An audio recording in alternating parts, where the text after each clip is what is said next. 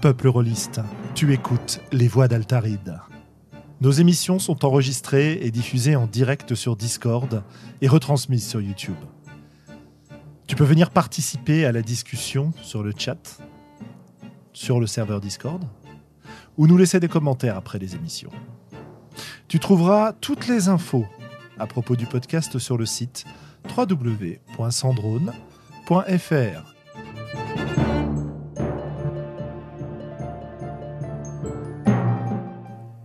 Bonne écoute.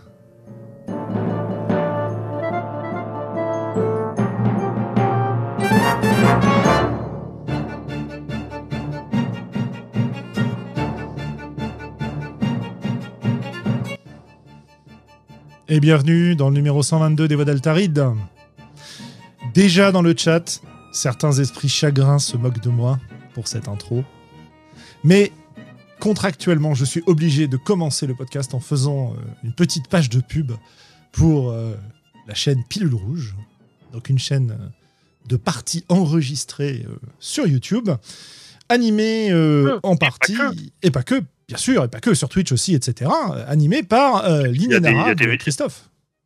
Il y, a aussi des, vraies vidéos de fond où il parle de trucs, il n'y a, a, pas que des parties enregistrées. Ben oui, je sais bien, mais bon, euh, faut pas trop que je le dise parce que nous, c'est plutôt notre créneau. Donc après, je lui fais de la. bande.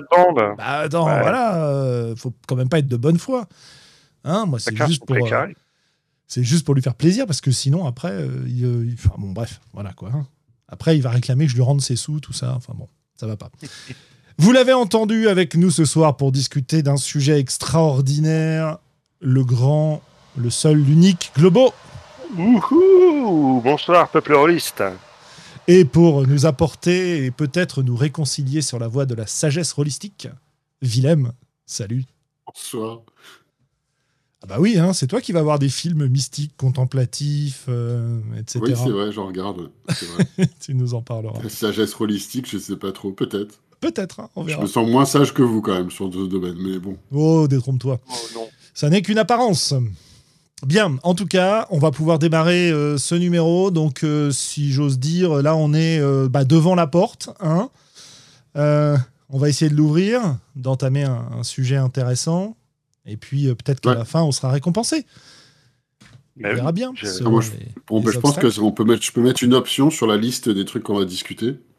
D'accord. À, c'est, bah, à quel point est-ce qu'il faut décrire la porte et comment est-ce qu'on décrit une bonne porte quoi. la description de la porte, je pense que c'est important. Déjà, une chose est sûre, c'est qu'il ne faut pas trop s'en approcher parce qu'on peut la prendre dans la gueule. Ça, c'est vrai. Il faut faire gaffe. Donc, euh, la décrire, mais en gardant ses distances. Eh bah oui. Hein. Donc voilà, un podcast sur les portes, ce sera le sujet du soir. Je pense qu'on aura largement de quoi en discuter. Avant de parler des portes, je vous propose de, de faire un petit tour de, d'activités release, de news, de sorties, euh, de conventions, etc., euh, etc. Euh, de quoi est-ce qu'on peut parler? Bah, Peut-être peut dire que pour ma part, je suis très impatient d'arriver en fin de semaine prochaine à Lyon, à la convention Octogone, qui a lieu cette année, contrairement à l'an dernier, et ça va faire beaucoup de bien de retrouver tout le monde là-bas, en espérant que les conditions sanitaires soient suffisantes, évidemment, Bon, le vaccin nous aide quand même pas mal. Et, euh, puisse passer euh, un super week-end euh, à côtoyer des tas de, de rôlistes, d'auteurs, d'autrices, de gens avec qui discuter, de joueuses, de joueurs, etc. etc. Ça va être top. Vous pourrez me retrouver sur le stand des courants alternatifs sur lesquels je présenterai mes jeux et ceux des copains et des copines. Voilà. Cool. Ouais. En activité rôliste, euh, en dehors de ça, bah euh, voilà, on est en septembre, la rentrée des classes est passée, donc euh, la rentrée des campagnes de jeux de rôle est bien bien entamée avec bah quand même au moins deux campagnes, une troisième même en cours de en cours de réalisation. ça va être assez chouette tout ça. Voilà. Et d'ailleurs, campagne d'un côté avec Globo, on va voir comment ça se développe. De l'autre côté, avec Willem, là aussi, on va voir comment ça se développe. On, euh. peut même dire que notre, notre campagne ensemble, c'est une forme de challenge, en fait. Hein. Ah, pour nous ah, C'est un challenge, ça c'est sûr. Ouais ouais, ouais ouais, Pour nous, c'est un peu un challenge, tout à fait. on va euh, essayer de rejouer comme dans les années 90. C'est un peu ça, ouais. Voilà. on joue, on joue à, des Genesis. voilà. Et d'une manière, la table avec laquelle on est, qui sont pour la majorité on joue un peu par surprise. C'est-à-dire qu'on ne pensait pas que, que, que, ça allait partir en campagne, ce truc-là. Ouais, c'est un peu ça aussi, tout à fait. C'est un petit peu une surprise. Et bon, bah, il se trouve que. on, va voir. on en reparlera peut-être, on va voir, mais on aura plein de trucs à dire dessus. Pas des trucs méchants, hein, je précise. Pour rappel, euh, c'est marrant, je, rigolais à l'idée que nous, on est en train d'essayer d'organiser une campagne, en campagne, on n'y arrive pas en fait. Je, rigolais sur autre chose. ça, c'est une autre question. C'est une autre question, ouais. Euh, mais pour rappel, des Gen c'est un, je sais plus, c'est science-fiction ou post-apo, un peu des deux? C'est un truc horreur et science-fiction. C'est quoi déjà? Alors, horreur, je sais pas, mais. Ouais. déjà, ni Globo ni moi n'avons lu le jeu. Il faut déjà savoir ça. Euh, ensuite, moi, c'est un jeu. Aucune référence d'univers. Et aucune référence d'univers. Ben, c'est un peu ça parce que euh, c'est du post-apo, voilà, clairement. Il y a des météorites qui sont tombées sur Terre, ça a foutu le bordel, euh, la fin de la civilisation, tout ça, je sais pas quoi. Bref, moi, le jeu, quand il est sorti, j'ai été vaguement attiré au départ par l'aspect graphique qui est très développé. Et puis rapidement, je me suis rendu compte que c'était un jeu à faction, un peu comme les jeux à clan du monde des ténèbres que le système de jeu ressemblait quand même pas mal, en tout cas euh, vu d'extérieur, parce que là aussi je l'ai pas lu. Euh, et la feuille de perso ressemble beaucoup. Voilà, et je me suis dit qu'en fait, bah, ce jeu m'intéressait pas. Ah. Tout simplement parce que j'ai déjà vu 60 jeux avec univers, euh, j'en ai déjà fait plein, des jeux avec des gros univers à explorer. Et celui-là en plus, arrivé après euh, avoir arrêté de jouer à ces jeux-là euh, régulièrement euh, depuis un moment, bah, le jeu m'a pas du tout attiré. Donc je ne l'ai pas exploré. Et donc c'était assez sympa de se voir proposer une partie de ce jeu, parce que en gros, bah, on, se met les, on se met les pieds sous la table et on découvre. Et c'est assez cool. Voilà, voilà. Tu voulais dire quelque chose, Willem? Euh, non, non, c'est très bien. Ou sinon, je, je parle de ce qui m'est arrivé euh, depuis la dernière fois. D'accord. Mais oui, vas-y. Bah, vas-y. Ben, très bien. Euh, eh ben, j'étais juste en train de parler. Je viens de revenir du cinéma. J'ai été voir Dune. J'ai été courir à la fin de la journée parce que j'ai dit Ah, mais il y a une séance juste là et je viens de finir mon travail. Je peux y aller. et puis après, je vais avoir plein de boulot pendant la semaine. Je n'aurai pas le temps d'y aller. Donc, je viens d'aller voir Dune. En JDR, on fait une autre session sur Dresden Files. Le début d'une campagne donc avec avec Julien sur Fading Suns, qui était plutôt chouette. Où euh, c'était une, euh, une session très sympa. Où on a fait à peu près la moitié de la session à organiser le son en arrière-plan et puis euh, l'autre moitié à jouer. Il y a eu quelques incidents techniques, absolument. C'est assez rigolo. Et bon, je me moque un peu, mais pas, moi j'ai pas vraiment trop entendu la musique après, puis ça m'était un peu égal, je dois avouer, mais bon, c'est pas grave. on a eu droit au feu d'artifice. C'était super sympa. On a eu droit au feu d'artifice et ça c'était quand même bien rigolo. C'était quand même très rigolo. Et j'ai été rejoindre une euh, après-midi qui était censée être un, euh, à côté de chez moi, organisé par un, club dans le sud de Paris euh, qui s'appelle le Cercle de Fantastique et qui organise une après-midi une fois par mois, un peu soit one-shot ou découverte euh, à un barrageux de loufoque à côté de chez moi. Et il n'y avait pas grand monde et en fait moi j'avais dit bah si jamais il y a du monde je peux faire euh, je peux maîtriser s'il faut et euh, j'avais pris euh, évidemment j'avais rien organisé apparemment il n'y allait pas avoir beaucoup de monde et j'ai quand même pris ma boîte de fiasco et l'autre jeu qui était là et a dit mais je voudrais bien essayer cette version de fiasco donc on a joué à fiasco. Il y avait une personne qui n'avait jamais fait de jeu de rôle. Qu'on était trois en fait. Et c'était assez sympa. C'est le c'est le lundi après-midi leur, journée Le dimanche après-midi, une fois par mois. Ah, c'est le, troisième dimanche du mois. Ou c'était quel dimanche du mois là hier? C'était euh, ouais, le troisième, je crois. Ça doit être ça. Et donc, euh, ouais, c'est tout. Normalement, c'est bah, sur la page d'événements euh, du, barrage loufoque hein, pour les gens qui sont à Paris ou dans le coin. Et, et c'est, je crois, le troisième dimanche du mois. Ou c'était le deuxième ou le troisième dimanche du mois hier? Je sais plus. Je sais pas compter. Oui, je sais tout à fait où on est. Ouais, c'est ça le troisième. C'était le troisième.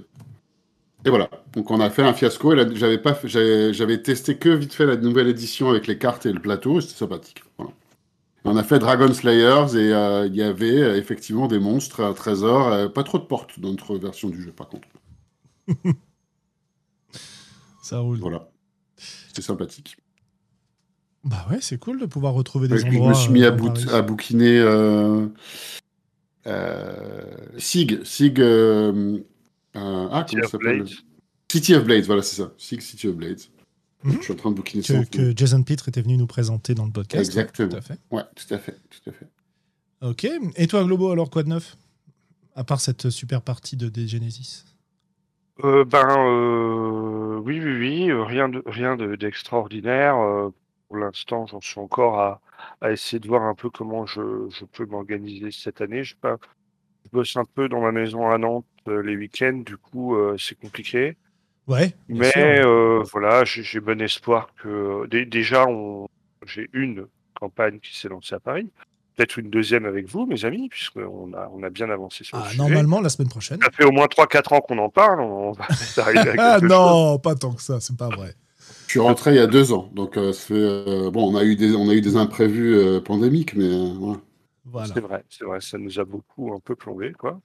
Oui, et puis parce que certaines personnes les ici travaux de la ligne présentes, 4, euh, c'est quand même un gros. euh, ne veulent pas, euh, ne veulent pas, euh, comment ça s'appelle, euh, jouer en ligne aussi. Donc c'est pour ça que ça met une contrainte de plus quand même. Et voilà, euh, à mes heures perdues, je suis en train de, de réécrire euh, Santa Vaca euh, un peu à ma sauce, hein, en, en gardant le cœur. hein. Pour, euh, bah, pour euh, voilà, parce que je me suis fait ma, petite page, ma petite page Itch.io où j'ai mis déjà euh, le début de mes préparations de partie pour l'auberge du sanglier noir, tout ça, tout ça. Donc, eh ben, l'étape d'après, c'est de remettre un peu au propre Santa Vaca parce que j'aime beaucoup John Wick, mais sur ce coup-là, il, s'est fait plaisir et bon, il y a, un peu, ça, tourne, hein, mais il y a quand même des trous dans la raquette, quoi. ouais, bah c'est clair. C'est clair, c'est des notes en fait qu'il a prises. hein, Voilà. Ouais, voilà, c'est ça. Et, et, et qu'il n'a pas euh, harmonisé plus que ça. Donc, on, on peut en faire un peu quelque chose quand même, quoi. hein, Mais c'est. Donc, Ouais. voilà un peu ce qui m'occupe en ce moment. Excellent. En tout cas, voilà, allez voir la page euh, Itch de Globo, euh, la mienne. Celle en Willem, t'en as pas encore, mais euh, voilà, ça va venir. Hein. Le page itch, ouais, ça, va, ça va venir, ça va venir. Pas. Des petits playsets euh, fiasco, là, ça pourrait être fun. Oui, ça pourrait être fun. Tu sais quoi, en fait, ça pourrait faire un petit truc histoire de, de histoire de faire un petit truc. quoi. Bah ouais. Et- de partager Voilà, un peu euh, des, des situations, euh, parce que je te fais totalement confiance pour euh, créer des situations intéressantes, en t'inspirant peut-être de tes voyages. Ouais, non, mais tu sais que c'est une très bonne idée de fun, faire hein. des petits playsets parce que ça ferait un, un petit challenge à publier un truc qui me prendrait pas beaucoup de temps et qui soit. Méfie-toi sur le temps, mais Bon, d'accord, ok. on dit toujours ouais, ça prendra pas beaucoup de temps, mais bon, Vite fait, tranquille, sans se mettre la pression. Ça ça. me paraît être un objectif qui est atteignable et, euh, et un petit objectif qui, me, qui serait un, peu, un premier pas à me dire ok, j'arrive à pu faire un truc. quoi. Mais carrément, carrément, on serait ravis. Je pense qu'il y a largement potentiel pour faire fiasco dans une agence de pub si ça n'existe pas déjà aussi. Ah bah ouais, euh, dans une agence de pub, dans un resto, parce que je cherchais l'autre jour un fiasco en cuisine et euh, en fait, euh, j'en avais trouvé. Il y en a un qui avait été développé, mais il est plus accessible en ligne, donc il doit falloir le trouver dans les recoins d'internet. Donc ce serait sympa de, de retrouver ça, ouais, Mmh. clairement. Ok, cool, retiens. Voilà, bon, voilà un peu pour notre, notre actu, nos news, nos points de vue, etc. Puis on va pouvoir parler de ce fameux, fameux euh, sujet du soir. Euh, on nous a mis au défi de, de vous parler de, de porte monstre trésor. Euh, bah, écoutez, on va essayer de, de ne pas vous décevoir et d'explorer ce sujet sans passer trois heures à décrire les, les, les portes. Voilà. Hein. on peut aussi, hein, mais on a que deux heures de podcast. Je-. Oh bah je sais pas, si t'as des idées, bah tiens, tu veux nous parler un peu de... Tiens, bah, Ah voilà, bah, première, première question avant de décrire les portes. Qu'est-ce que c'est pour vous que euh, ce qu'on appelle porte monstre trésor? Euh, Qu'est-ce que ça désigne en jeu de rôle dans notre vocabulaire de, euh, de rôliste? Euh, Nous qui l'avons utilisé moult fois ce terme. Alors, Globo, qu'est-ce que ça veut dire? euh, Ah bah, Willem, qu'est-ce que ça veut dire, porte monstre trésor? Je, je- je pense tout de suite à HeroQuest. Ok Pour, pour moi, c'est c'est- que ce soit fait en jeu de rôle, mais c'est là où j'avais démarré avant même de faire du jeu de rôle, j'avais joué à HeroQuest. Et pour moi, quand on parle de portement de trésor, c'est c'est HeroQuest. Il y a des portes qui sont là, il y a des monstres et euh, il y a un trésor à aller récupérer. Après, moi, j'écrivais des trucs par-dessus pour dire, euh, pour donner des aventures quand je, les, quand je créais les scénarios. Euh, mais ça résume plutôt pas mal, je pense, à le, ah, je, pense au jeu de rôle en tant que jeu de plateau, quoi, avec des portes, des monstres et des trésors. Donc un, objectif clair qui est de s'enrichir ou de, enfin, d'aller chercher un truc, quoi, que ça peut être un MacGuffin ou de l'argent ou n'importe quoi. Et, euh, et, un obstacle qui est le monstre, euh, le, le la porte. Euh... Hmm. J'ai peut-être plus à réfléchir. Sur, je pense qu'il y a plus à dire sur le sujet, mais je vais m'arrêter là pour la définition. Ça marche. Globo, de ton côté, alors, c'est quoi Porte Monstre Trésor? Bah, Avant tout, c'est euh, une, une, expression assez comment dire, méprisante euh, pour désigner, euh, encore une fois, une pratique de jeu qui n'est pas la nôtre, quoi. C'est-à-dire que il y a, y a 15 ans, on parlait de porte-monstre trésor en se foutant de la gueule des, des mecs qui faisaient des poussons euh, dans les donjons. Euh, et puis euh, ces dernières années, euh, c'était plutôt les, na les narrativos dont on se foutait de la gueule, mais le fond, le fond de commerce est le même, c'est-à-dire stigmatiser une pratique qui n'est pas la tienne et que tu comprends pas, et que du coup pour te faire mousser, eh ben tu voilà, tu, tu c'est un peu eux contre nous quoi. Nous on fait du bon jeu de rôle, eux ils font du PMT.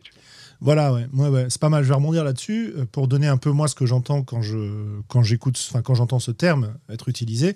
Pour moi, Portsmouth Trésor, c'est le jeu de rôle limité, enfin limité, euh, j'allais dire réduit, mais tu vois, c'est on est tout de suite dans du vocabulaire un peu péjoratif, mais en tout cas restreint à euh, son aspect mécanique côté jeu de plateau, en le dépouillant en fait au maximum de l'histoire. Ça, c'est la base. C'est-à-dire qu'en gros, le porte-monstre trésor, c'est tu vas aller euh, relever des défis essentiellement tactiques. Euh, parfois, si tu es vraiment en mode ESR, c'est pas pas vraiment tactique, c'est c'est euh, interagir avec ton environnement pour trouver la solution qui te permettra d'avancer, de franchir la porte, le monstre qu'il y a derrière le trésor, et et ça se limite un peu à ça, parce que c'est un terme qui était quand même pas mal, oui, dénigrant, méprisant, péjoratif. Euh, pour désigner ce qu'on voulait pas jouer ou alors ce qu'on avait envie de jouer pour se défouler une fois. Euh, où on se disait on n'a pas envie de réfléchir, on a envie de se faire un, bon vieux euh, Portsmouth Trésor, un bon vieux PMT, où on va se concentrer sur le donjon, sur les choix tactiques des persos et pas du tout sur une quelconque personnalité pour ce personnage, etc. bon, c'était la base. Évidemment, évidemment, on peut aller un peu plus loin que ça parce que euh, tu as, plusieurs éléments qui peuvent t'amener plus loin que ça. Premièrement, quand tu joues, même si on décide de jouer comme ça, ben, c'est quand même assez rare qu'on fasse pas au minimum un peu de roleplay autour, qu'on fasse pas un peu de, même si c'est du roleplay marrant par punchline, euh, etc. C'est assez rare qu'on s'investisse pas à l'intérieur du personnage ou qu'on prenne pas des décisions liées au personnage lui-même plutôt que simplement à la tactique. En tout cas en ce qui me concerne. Et euh, le deuxième aspect, c'est que malgré tout, euh, et c'est un autre sujet qu'il faudra qu'on aborde peut-être une autre fois, euh, quand, tu, explores, ça se passe beaucoup dans les donjons, le PMT, hein, quand tu explores un donjon, quand tu explores une forteresse, un machin, tu as l'environnement qui vient te raconter une histoire, que tu le veuilles ou non parce que tu vas décrire des choses, parce que tu vas expliquer, justifier la présence de pièges éventuellement, parce que euh, tu vas euh, faire des descriptions derrière, derrière lesquelles il y a quelque chose à trouver. Euh, parce que c'est certains types de monstres et pas d'autres qui sont présents en général là-dedans etc., etc. Alors évidemment, tu peux jouer en mode complètement gonzo où tu fais n'importe quoi, où ce qui t'intéresse, c'est le, et je l'ai fait, hein, ce qui t'intéresse, c'est le, degré de difficulté d'une rencontre, et donc ça t'empêche, ça te pose pas de problème de derrière une porte mettre un, requin euh, euh, géant euh, chevauché par une liche ou je sais pas quoi. Ok, bon, voilà. Il y a une certaine profondeur, voilà.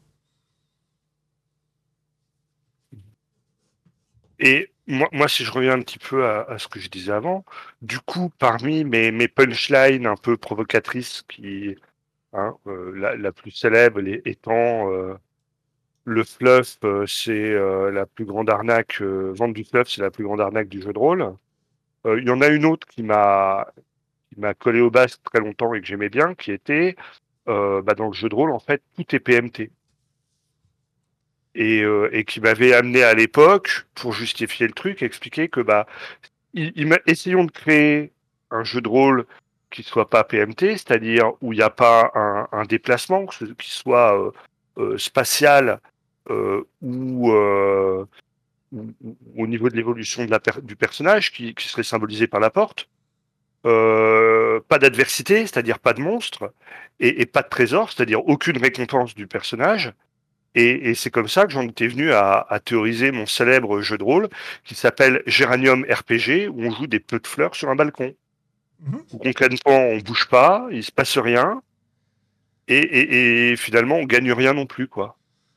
C'est pas très loin du, euh, du euh, truc nord ah, du LARP nordique où on joue des pierres sur une plage, non Des rochers ou un truc comme ça Je ne connaissais pas, mais effectivement, euh, on pourrait faire un.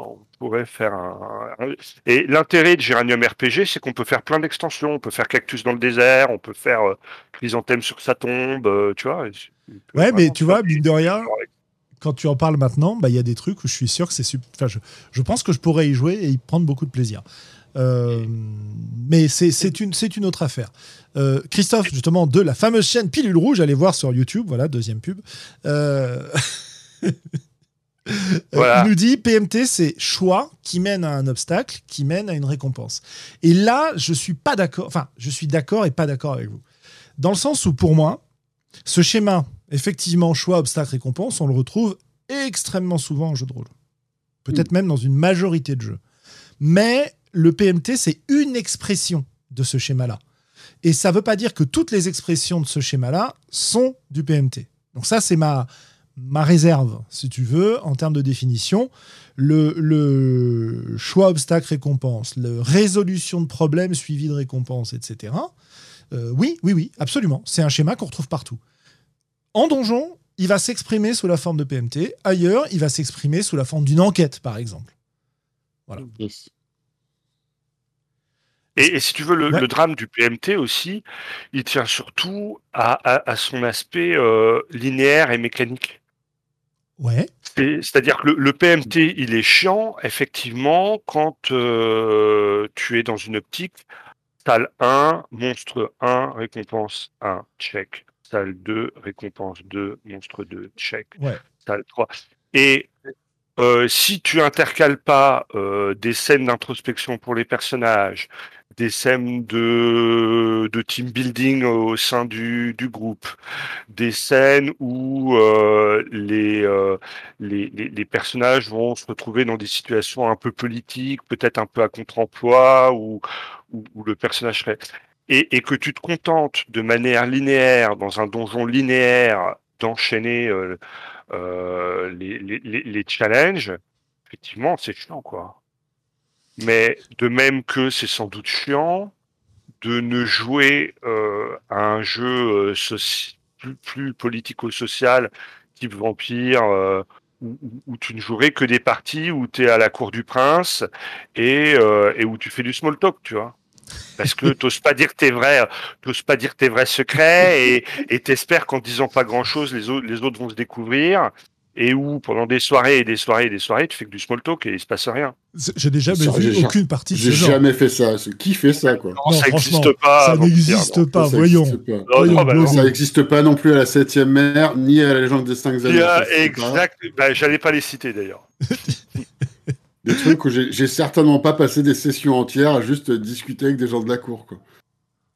Ouais, moi ouais. si tu veux, ce qui, ce qui est chiant, c'est pas de faire une de ces activités c'est de ne faire que ça, quoi, et de ne pas alterner, de pas avoir de variété, de pas avoir de petits moments où que ce soit toi ou ton personnage, t'es pris un petit peu à contre-pied, t'es obligé de sortir un peu de ta zone de confort, voilà. Le, je rigole parce que dans le discussions c'est la, c'est la, ouais. Moi, je dirais, c'est du. Quelque part, c'est du design paresseux, quoi. Dans le sens où. Ça t'endort. Ouais, c'est un peu ça. C'est. Euh, parce que euh, Christophe nous, nous décrit la façon dont il voit les choses sur le chat, euh, en disant donc choix, obstacle, récompense. En enquête, je choisis de suivre telle ou telle piste. Je dois surpasser un obstacle à chaque fois. Et si, si je réussis, j'ai l'indice. Bah, c'est à peu près ce que j'avais en tête, euh, effectivement. Et il dit en plus. Dire pareil euh, avec les conversations politiques à la cour aussi en passant. Ouais, tout à fait. Ouais, bien sûr. J'ai un objectif, donc je vais voir telle personne. Si je réussis à avoir un accord avec lui, j'aurai l'info dont j'ai besoin, qui me permettra d'aller voir le contact suivant etc. etc. Voilà, c'est le, c'est vraiment le schéma classique qu'on va retrouver dans énormément de scénarios de base, qui est pas nécessairement déplaisant à jouer, hein, parce que euh, effectivement, en plus, si tu enrobes ça de manière élégante, euh, bah, ça peut être très sympa. Mais c'est vrai Pardon, mais c'est vrai aussi que euh, bah, on, a appris à aimer euh, aller un peu plus loin, je pense, que ce genre de choses. Et donc il disait aussi, et c'est là que je, c'est ce commentaire que je voulais lire surtout, c'est pose, pose ça donc euh, la piste, l'obstacle, l'indice, pose ça sur une page blanche avec les indices, trace des lignes entre chacun d'eux. Tel indice mène à tel indice jusqu'au final. Mets des ronds autour des indices et des tubes autour des liens et tu as un donjon. Et dans beaucoup, beaucoup de cas, c'est assez vrai. Euh, ce qui pose énormément de problèmes d'ailleurs quand tu rates l'indice. Voilà. Et c'est assez Mais, proche, ouais. euh, Willem, Mais vas-y. Ouais, vas-y, Willem. J'allais j'allais repartir. moi. Non, non, vas-y, vas-y. Bah non, mais tu poses Euh, des trucs et- sur le chat, tu peux parler aussi. Oui, mais, mais je peux parler, mais c'était pas urgent, donc je peux, je peux y arriver quand. Vas-y, hein, Globo, y a pas de souci. C'est-à-dire que c'est un problème si tu es dans des logiques linéaires, en fait. Absolument. C'est-à-dire que à partir du moment où tu es dans des logiques plus en étoile, euh, bah tu rates un indice, c'est pas grave. euh, tel point, tu pourras y arriver par d'autres chemins. Euh, le, le vrai drame, en fait, ce que le vrai drame du PNT, c'est la linéarité, quoi. Mais si euh, ces réseaux d'intrigues, de récompenses, de euh, d'obstacles sont euh, construits en étoile, qu'il n'y a pas de chemin obligé, que euh, il n'y a pas une fin qui est prescrite, que c'est pas grave si tu ne fais pas toutes les rencontres. Et, et- et ben ça, ça redonne de la liberté et de la gentilité aux joueurs. Bien sûr. Un, un des, un des drames du PMT, c'est euh, c'est que t'as pas le choix, quoi. Non, non seulement c'est répétitif, mais en plus c'est linéaire. Surtout, Le, le PMT dans, dans, dans sa mauvaise pratique, tu vois. Oui. Surtout, Dans la bonne pratique que décrit euh, notre ami Pilule Rouge, euh, moi ça me va. y, hein. a- il y a du bon PMT, du mauvais POT, donc ouais. Bah bien sûr, hein, bien sûr, on est là pour poser quand même des valeurs euh, importantes au niveau du jeu de rôle. Bah oui, c'est clair, sinon Hein, ça sert à rien qu'on parle. y a- hein. voilà, il y a du bon PMT, du mauvais PMT, bien sûr. hein, et puis on méprise bien ceux qui font le mauvais, et puis on admire beaucoup ceux qui font le bon. mais- Absolument. C'est plus une question de. C'est plus une question de euh, d'approche qui va pouvoir varier. M- Vraiment, le, le schéma euh, porte monstre trésor, il est pour moi assez explicite. Euh, essayer d'étendre l'ensemble des, des parties où on a, enfin d'appeler PMT l'ensemble des parties où on a un schéma euh, structurel qui ressemble, c'est pour moi complètement, enfin c'est pour moi très abusif en fait. Euh, ça, c'est, on parle plus de la même chose en fait. Alors on peut parler de ces structures-là et dire qu'effectivement toutes ces structures-là peuvent être matérialisées euh, graphiquement pour ressembler à un donjon. C'est souvent le cas. Il y a des, cas où on n'y arrive pas, mais euh, bon.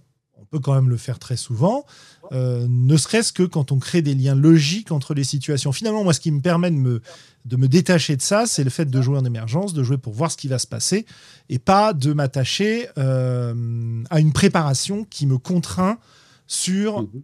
une série d'éléments prédéfinis. Voilà.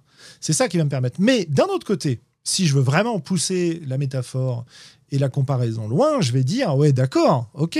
Mais une fois que j'ai fini la partie et que je regarde en arrière, finalement il y a des choix qui ont été faits, et des choix qui n'ont pas été faits. Et si je cartographie les choix qui ont été faits, je me retrouve de nouveau avec un plan de donjon, évidemment. Ah oui. Pardon. Il y avait un petit écho chez toi d'ailleurs, paraît-il, parce que tu devais vouloir parler. Moi? Ou je soufflais dans mon micro, je ne sais pas quoi, il faut que je re- repose. Non, Désolé. non, on, on m'entendait. Oh non, c'est bon, il y, avait, il y a eu un, un moment donné un écho, mais là ça va. Voilà, voilà. Mais sinon, je reprends, moi j'ai des trucs à Vas-y, vas-y. Euh, ben, je, je rigolais avec mon histoire de, à moitié, mon histoire de description de porte, mais je sais qu'on va en, en parler à un moment donné, parce que je sais que Globo en parle, de le- et ça m'y a fait penser tout de suite euh, quand on parlait de, de la séquence des événements et, euh, et moi de la description de la porte, et quand on remplace euh, porte par choix, il y a quand même pas mal de donjons où, euh, quand on parle du troll quantique, c'est, Globo, c'était ça que tu avais utilisé sur le, le troll quantique? Si tu choisis salle A, tu auras le même monstre que si tu vas dans la salle B, quoi, grosso modo. Donc en fait, il n'y a pas de choix. Euh, et, euh, et ça, c'est quelque chose. Je sais pas comment le, donjon en étoile. C'est pas une figure avec laquelle je suis particulièrement familier, donc je sais pas trop. Il y a plus que droite et gauche. Il y a cinq ou six choix, c'est ça ou? Oui, c'est-à-dire que l'idée, c'est que euh, le, le, donjon, c'est pas un monolithe, mais c'est un agrégat d'ambiance, de factions, de groupes différents, et que pour une même salle, il n'y a jamais une seule sortie. Il y a généralement une ou deux sorties évidentes, puis une ou deux sorties cachées. Et du coup, euh, il, y a, il, y a, plein de chemins différents, plus ou moins apparents, qui vont relier ces différentes zones de donjons. Mmh. Et, euh, et, là, et là, c'est pas euh, un seul couloir qu'il faut emprunter, quoi. Ouais. Et c'est marrant parce que Christophe vient de mentionner l'indice quantique, qui effectivement c'est la même, hein, mais ça rejoint ce que disait Julien, qui est que pour pouvoir faire ça bien, c'est-à-dire pour qu'il y ait vraiment un, choix qui veut dire quelque chose, il faut qu'il y ait énormément de préparation. J'ai fait quelques parties qu'il faut que je continue d'ailleurs sur Cthulhu Confidential, qui est en one-to-one sur Gumshoe One-to-One. C'est une préparation de fou, quoi pour que le joueur ou la joueuse ait un choix qui soit signifiant, il y a un scénario qui est extrêmement chiadé. Euh, alors ça veut dire qu'il y a des branches. Et j'ai rajouté dans le chat euh, ce qui ressemble, parce que je, travaille pas mal avec la structure narrative en trois actes de base. Euh, et c'est marrant parce que Porte-Monstre Trésor, dans le cadre de ce qu'on est en train de dire, ou, ou dans l'équivalent un peu choix, obstacle, récompense, ça rejoint un petit peu le même style d'histoire qu'un, que trois actes narratifs. Alors ça se discute, c'est pas tout à fait pareil, hein, mais c'est, pas très loin. Mais le truc qui est rigolo sur l'image que j'ai postée, c'est que, que les trois actes narratifs sont, euh, sont dessinés comme une courbe qui ressemble à des montagnes russes avec un, des wagons et des rails. Donc il y a aussi tout le truc que si les choix sont pas signifiants, c'est possible de rapidement mettre les joueurs sur des rails avec ce genre de système. Là, on revient, ça retourne au troll quantique. Euh, surtout si tu es en train d'essayer de faire que les joueurs et les joueuses arrivent quelque part en particulier.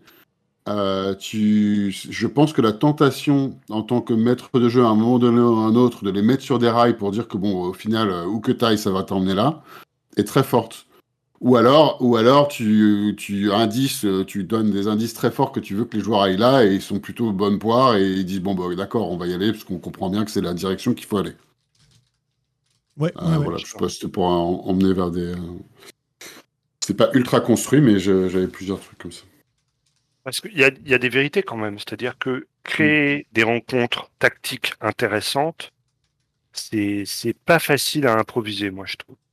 Ouais, bah ah non, absolument, oui.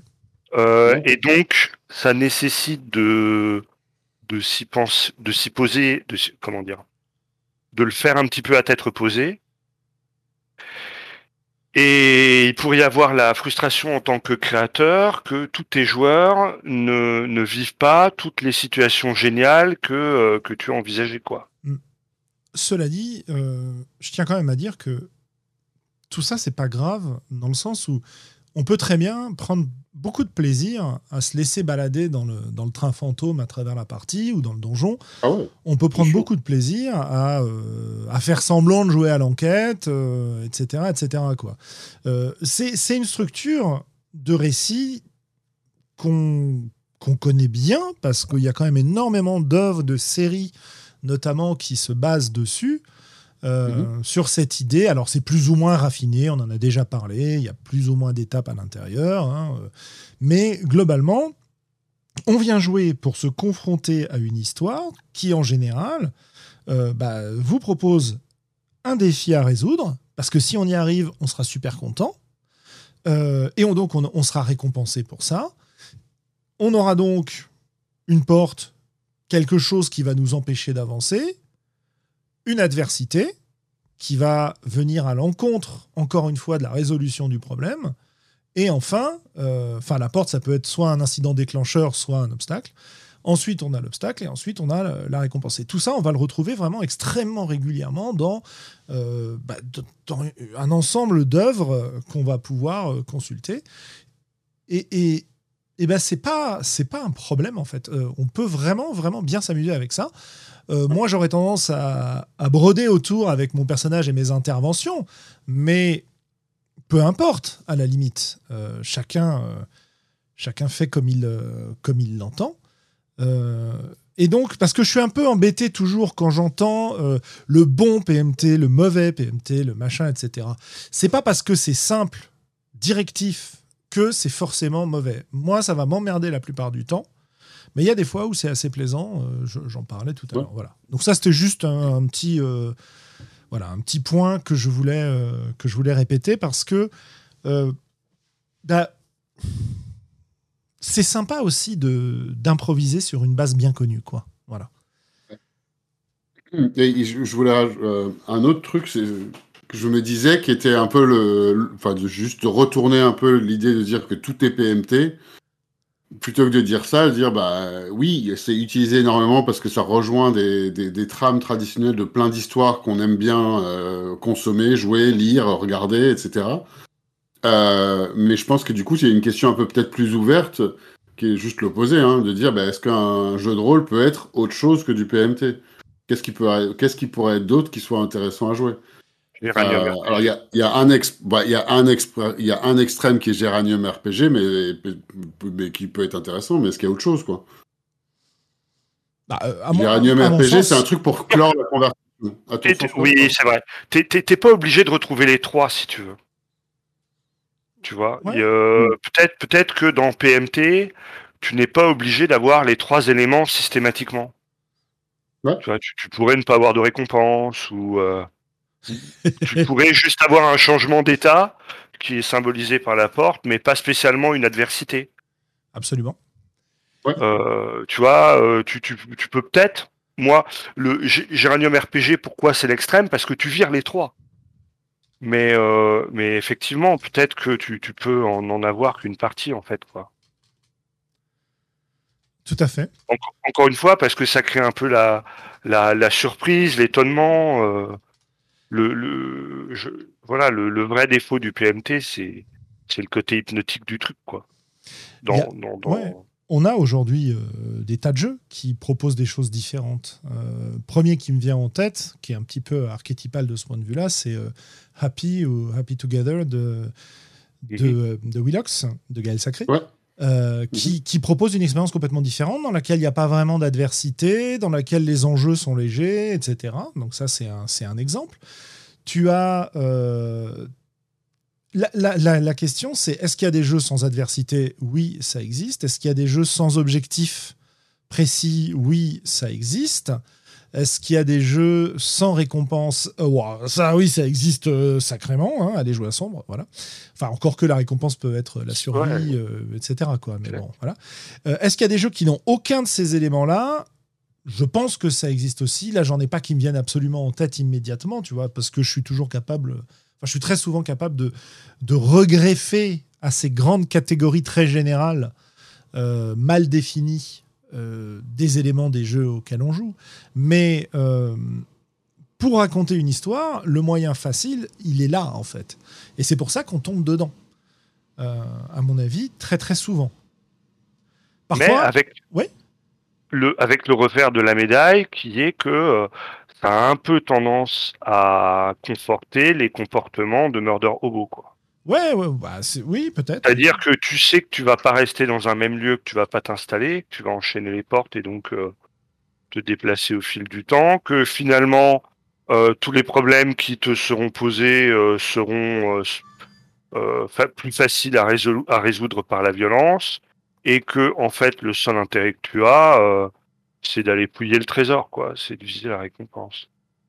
Ouais, donc ça, ça dépend à quel point tu brodes et tu construis autour de la base. Si on, là, on est en train de considérer que ça, c'est genre, euh, c'est un peu les, les atomes du JDR quelque part. C'est un peu ce qu'on est en train de dire. Hein. On est en train de dire, euh, tu, si, dans, dans, la théorie de tout est PMT, tu dis que c'est les trois atomes constituants, quoi. Exactement, ouais. C'est intéressant. Euh, c'est intéressant je m'interroge quand même sur le fait que. Il y a un truc dans ce que tu as dit, Globo, qui me, qui me fait réagir c'est. Euh, on va s'intéresser à obtenir le trésor. Et je suis en train de me demander est-ce que c'est vraiment la, la, seule motivation euh, de, ces, jeux à résolution de problèmes d'obtenir le trésor?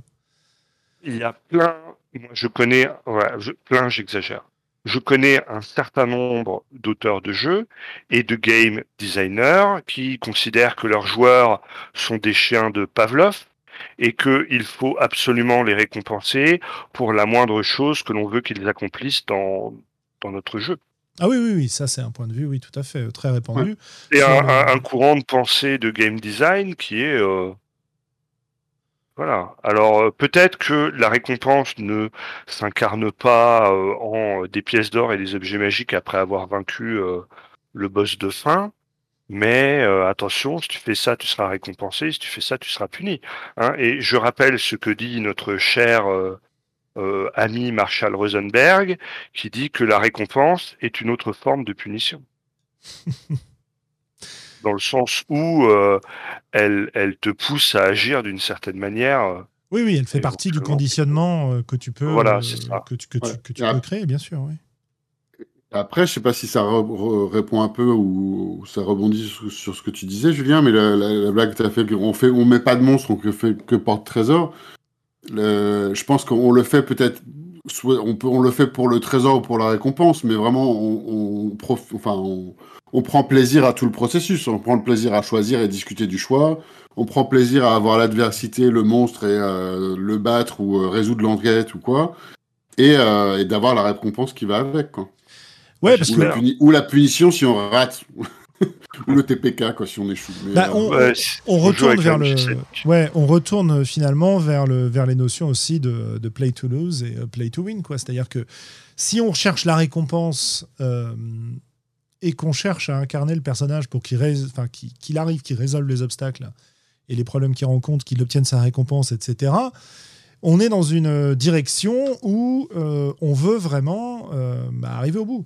Après, moi, c'est vrai qu'il y a beaucoup de jeux dans lesquels j'ai tendance à jouer plutôt du côté play to lose, c'est-à-dire que j'ai ma récompense, c'est ce qui va se passer pendant le pendant la partie, c'est les, les, les, éclats, les scènes euh, marquantes, y compris euh, les moments où je décide de sacrifier euh, le personnage ou, euh, ou de faire un choix qui est clairement, peut-être pas j'allais jusqu'à sacrifier, mais faire un choix qui est clairement mauvais, mais qui me paraît, mais qui pas dire mauvais, qui est sous-optimal, quoi. Ouais, si tu veux, ouais, qui, qui est sous-optimal parce que il il résonne avec ma vision du personnage et du coup il m'apporte beaucoup de plaisir à ce moment-là.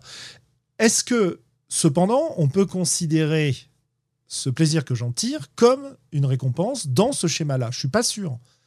Parce que euh, on peut prendre beaucoup de plaisir à observer la porte et à comprendre comment on va la passer et à s'arracher les cheveux sur euh, euh, est-ce que je dois faire ce choix-là plutôt que l'autre et, et, voilà. on va pouvoir apprendre beaucoup de plaisir à l'affrontement tactique, y compris si on perd, y compris si on prend des grands risques à ce moment-là, parce que c'est ça qui va valider le fait que quand on gagne, on va être fier de soi.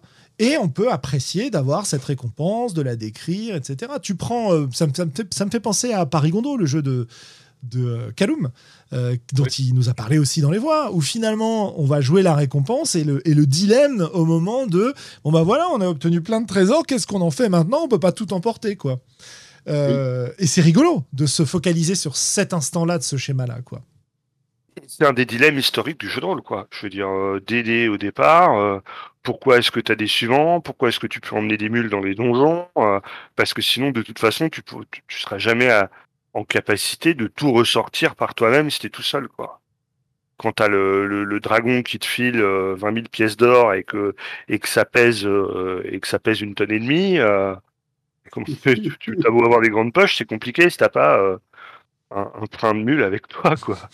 Heureusement qu'on n'a pas trop fait le, réalisme dans ce genre de truc, entre guillemets. Ah ouais, parce mais, que... mais n'empêche que. mais ça a été une des problématiques des premiers donjons, quand même.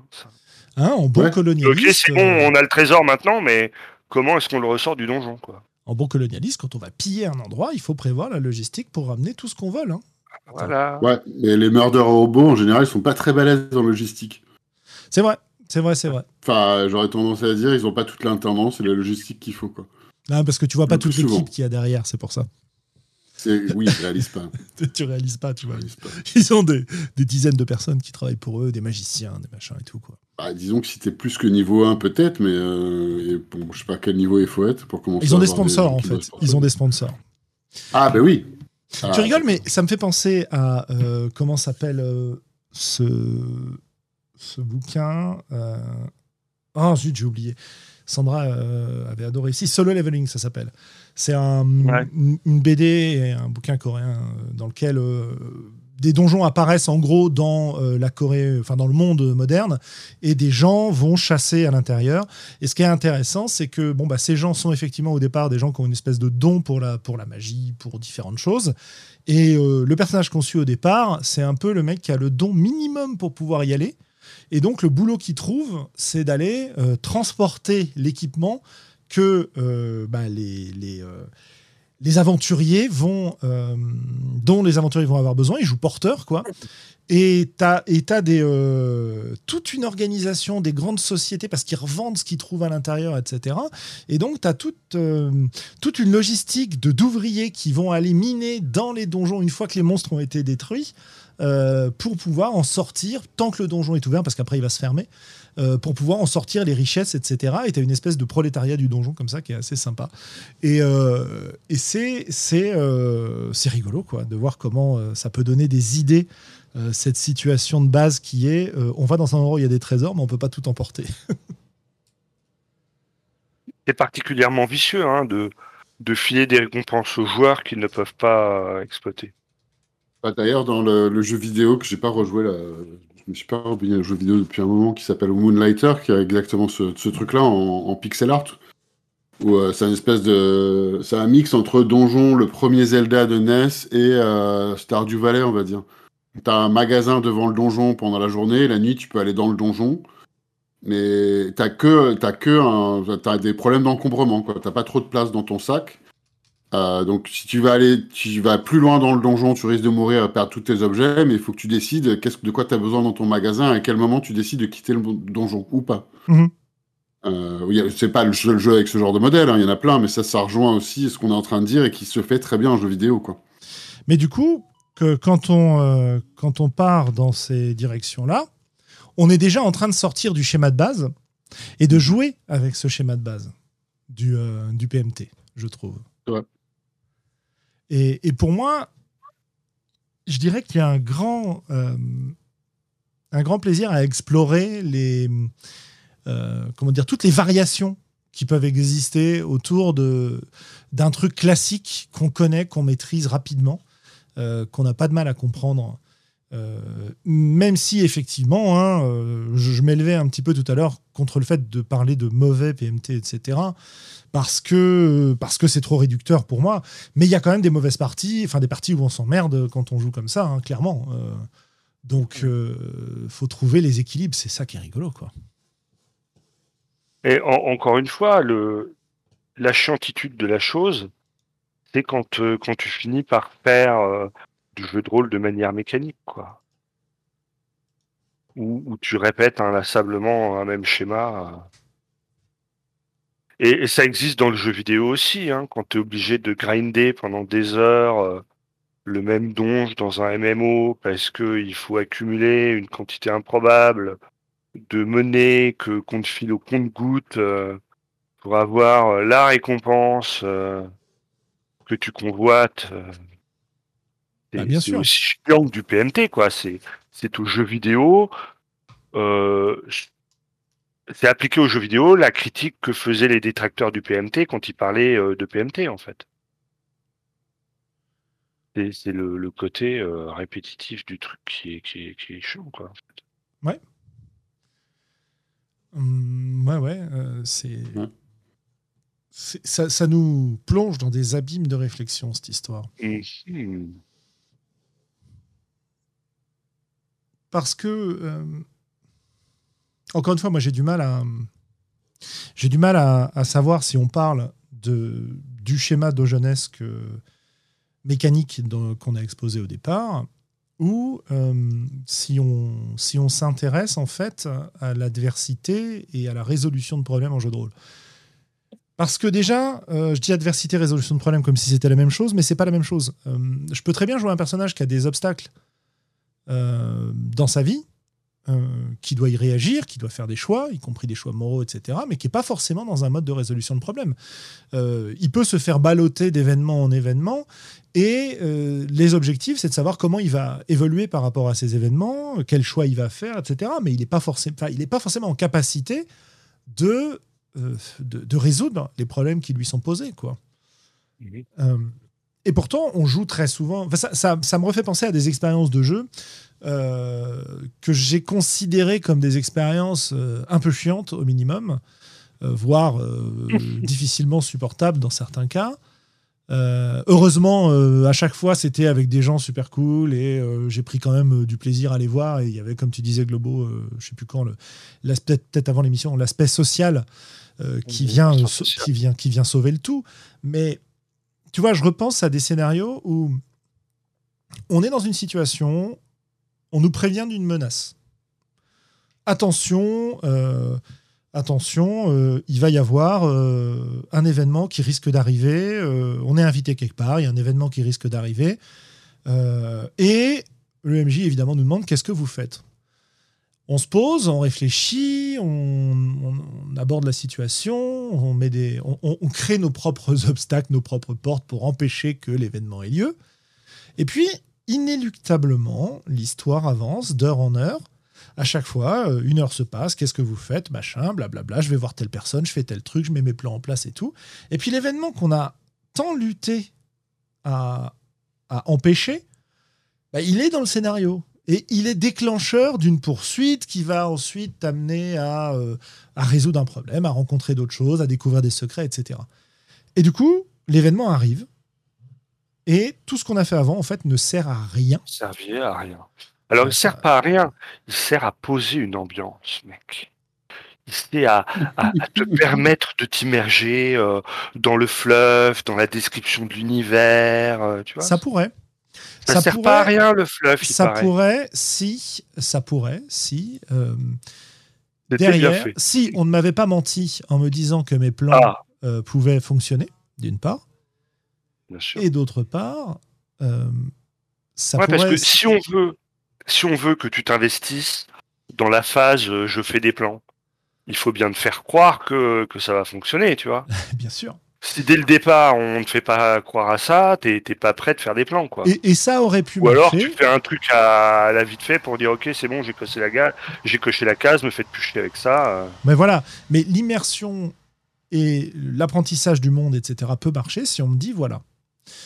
Euh, là, ton perso, il passe une bonne soirée. Qu'est-ce qu'il fait pendant cette bonne soirée? Donc, tu vas discuter avec les gens du coin, tu fais tes trucs, tu fais ton small talk si tu as envie de faire ton small talk. Sinon, tu vas apprendre à connaître les gens autour de toi, éventuellement tisser des contacts. Si tu as des plans à long terme, ça peut marcher. Et puis, effectivement, à l'heure dite, il se passe un truc qui va euh, un petit peu secouer tout ça et créer, déclencher quelque chose. Voilà.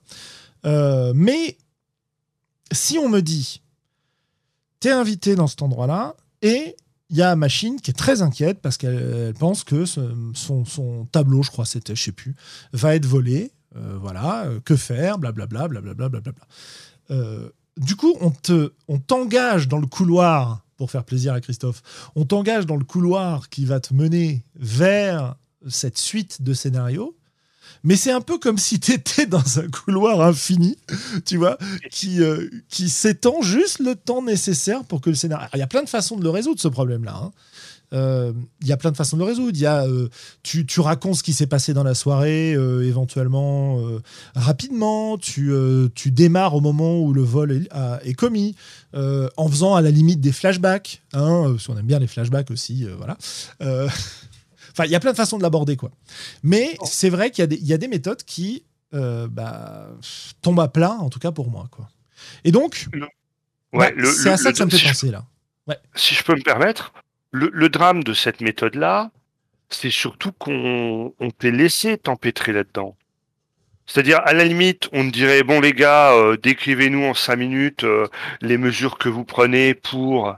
Et, euh, et, on n'y pas et, on n'y passe pas plus de, de 5 minutes par joueur, un peu comme comme on peut s'équiper avant d'entrer dans le donjon, moi ça me pose pas de problème. Le truc, c'est effectivement qu'on te fasse croire que ça va servir à quelque chose, qu'on te demande de faire un petit peu plus d'efforts, qu'on te renvoie la balle, pour finalement que ça fasse pchit à la fin, quoi.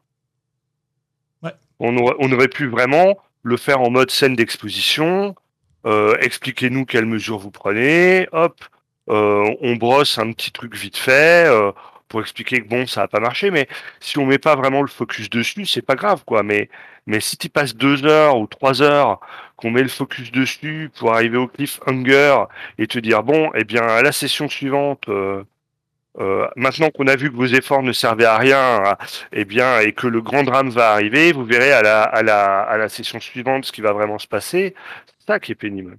Bah, on, est, on est dans la situation clairement de euh, bon, j'ai envie que ma partie se passe en prison, donc il faut que je capture les personnages. Et eh ben, je vais passer, je vais passer une, une, séance à essayer de les capturer et à rater, euh, jusqu'au moment où je vais faire une, un petit autoritarisme et où leurs plans marcheront pas, etc., etc. ouais. Complètement. Alors qu'on aurait pu leur dire, hein, explique-nous euh, ce qui s'est passé pour qu'ils réussissent quand même à te, à te capturer. C'est invraisemblable. Mmh, tout à fait. Après, il y a un autre aspect quand même du, du PMT qu'on n'a pas, euh, pas exploré. Et euh, quand Willem rappelait ce que je disais sur le chat, c'est-à-dire faire porte-trésor, porte-trésor en, en, zappant les monstres, c'est l'effet de surprise et, et et l'espèce de frisson qu'il peut y avoir quand tu es dans un donjon, t'avances, t'explores, tu vas ouvrir la porte et tu sais pas ce que tu vas trouver derrière. Tu sais que tu vas trouver un problème et qu'il va falloir le résoudre, mais c'est la surprise, quoi. Et cet effet de surprise qui fait que parfois la pièce est vide, parfois il y a des monstres. Euh, et, quelque chose. Parfois l'obstacle est dans la porte aussi. Hein, parfois l'obstacle est dans la porte, absolument. Euh, c'est quelque chose qui. Tu, veux vraiment nous décrire les portes. Hein. Euh, oui. la porte. C'est quelque chose qui, moi. Pense m'a pas assez parlé des serrures d'ailleurs. Ouais, tout à fait. C'est quelque chose qui me, que je trouve intéressant aussi, ce côté, euh, ce côté casino en fait, quelque part, du, euh, du donjon euh, PMT. Voilà. Juste pour finir. Alors, du coup, j'ai une anecdote rigolote. Hein. Les, deux joueurs lassés de cette notion de PMT qui sont à, à haut niveau et qui disent bon bah on est suffisamment puissant, on va, on, va on a un sort de souhait. Euh, qu'est-ce qu'on va souhaiter? Ben, on va souhaiter que dans ce donjon-là il n'y ait plus de porte, qu'il n'y ait pas de monstres et que tous les trésors soient rassemblés au même endroit. Puis alors effectivement, ils progressent dans le donjon, tout va bien. Euh, ils arrivent dans la salle de fin où il y a le gros tas d'or avec tous les objets magiques. Et puis quand ils ressortent dehors, eh ben dehors il y a tous les monstres et toutes les portes qui les attendent à la sortie. bah ouais. Mais euh, ouais, bah ouais. il y a le point de vue des employés du donjon, comme dans euh, Donjon ah et bah compagnie. Absolument, comme dans Donjon et compagnie. Oui, oui, il y a des variations infinies sur le Ou là, c'est à toi de, mettre en œuvre euh, les portes, les pièges et les. Et de les réparer. Pour les clients. Pour les clients. Ton, choix, c'est quelle porte tu vas aller réparer en premier. Ton obstacle, c'est les aventuriers du donjon. Ta récompense, c'est le SMIC. voilà. Mais encore une fois, c'est pas lassant parce qu'il y a tout un toute une préparation avant ça, toute une euh, toute, euh, voilà les rapports hiérarchiques, les collègues, euh, les managers qui te voilà un petit côté aussi un peu paranoïa où tu es sous-équipé, où le système est absurde, où, tu es confronté tout le temps à des injonctions paradoxales. Et puis la cerise sur le gâteau, c'est d'aller faire un petit peu de donjon où bah, au lieu de taper sur des, des, des monstres, on va taper euh, sur des, sur des, des personnages joueurs. Quoi. Ouais, j'aimerais bien le tester. Moi, j'ai trouvé ça assez sympa. Ouais, en tout cas, c'est inspirant. Quoi, ça. J'ai passé une très bonne partie aussi. Euh, je suis en train de me dire que le jeu de rôle en mode résolution de problèmes, particulièrement en tant qu'enquête, m'emmerde un peu ces derniers temps. Je l'ai déjà dit plein de fois, enfin ces derniers temps, c'est quelques années, c'est quelques dernières années. Euh, je l'ai dit assez souvent dans les voix. Et c'est rigolo de voir que c'est pas nécessairement le cas d'un jeu en mode, euh, en mode PMT, peut-être parce que j'y ressens pas spécialement de pression. C'est-à-dire que quand je suis face à une enquête ou un problème à résoudre, en général, j'ai tendance à bien m'immerger dans le personnage, à bien m'immerger dans la responsabilité que j'ai vis-à-vis de la partie. Et du coup, ça me met une pression qui est assez désagréable pour une activité qui ne me fascine pas. Et donc, ça m'emmerde un peu. Tu vois? Je, préférerais à la limite savoir que je vais euh, et c'est parfois comme ça que je joue d'ailleurs, savoir que de toute façon, je vais trouver la solution. Et puis ce qui m'intéresse, c'est de jouer le personnage dans les intervalles euh, pour, euh, pour me faire plaisir avec euh, l'image que j'ai en tête. quoi.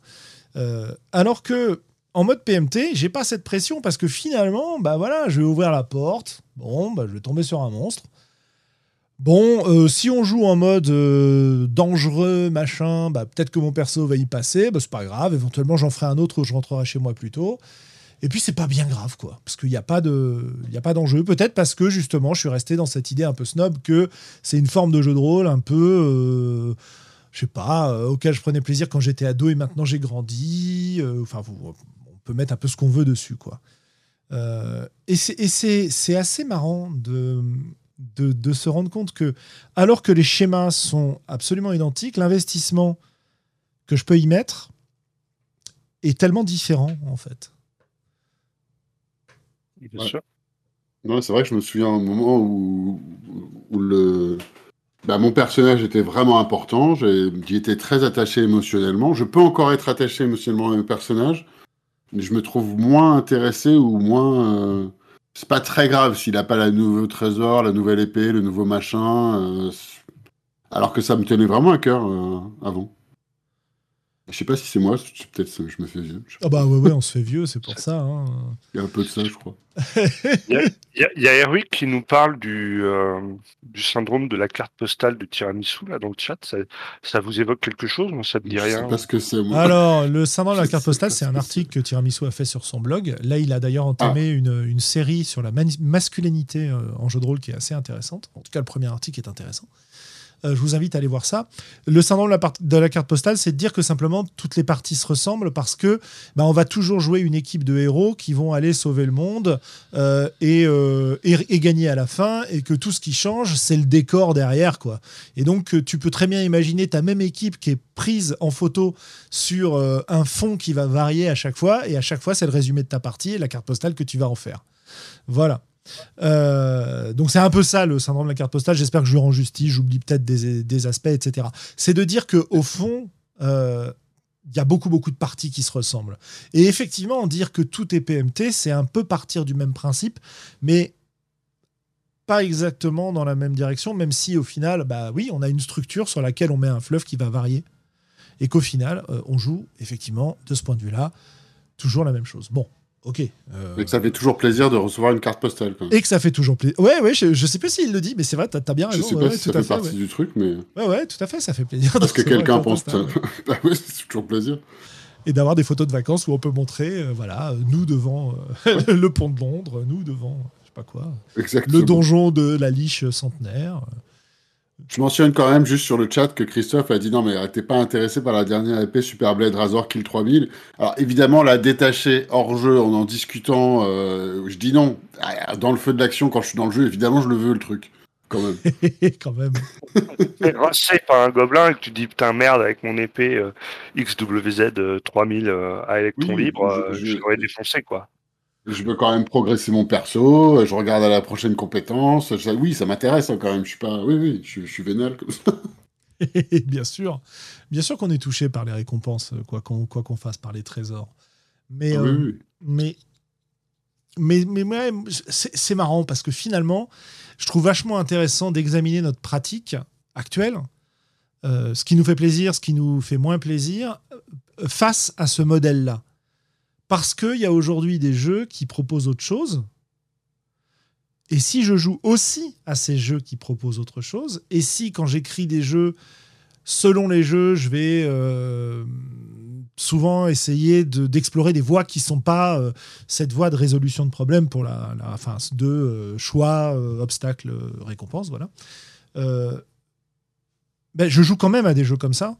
Et je prends quand même plaisir à des jeux comme ça parce que cette structure, elle est vraiment codée dans euh, la culture que j'ai reçue depuis que je suis euh, gamin. Quoi.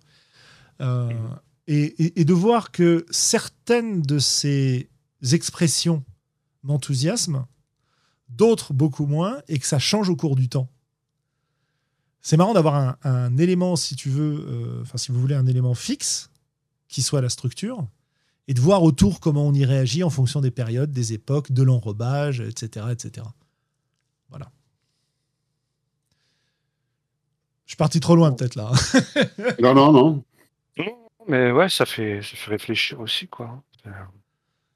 Ah là là, on est en claquage cérébral. On, est, on, a, on a fait ça trop tôt dans la saison là. C'est pas bon là. On n'est pas assez. euh, Soit ça, soit on s'était pas préparé en pensant qu'il n'y avait pas besoin et que peut-être au final on aurait peut-être dû, ou alors on n'a pas grand-chose de plus à dire sur ce sujet. Je sais pas, j'ai du mal à dire. Alors moi, moi, ça me renvoie à une expérience que j'ai, qui est que pendant très longtemps, j'ai aimé les jeux crunchy, j'ai aimé trouver les combos, les bidouilles, euh, optimiser mon perso, etc. Aujourd'hui, les jeux trop, euh, comment dire, euh, un peu trop lourds, ça me fatigue rien qu'en voyant la fiche de personnage. Et pourtant, quand j'y joue, je ne, je ne peux pas m'empêcher de me plonger euh, dans mes vieux travers et, et, et de rechercher cette immersion-là.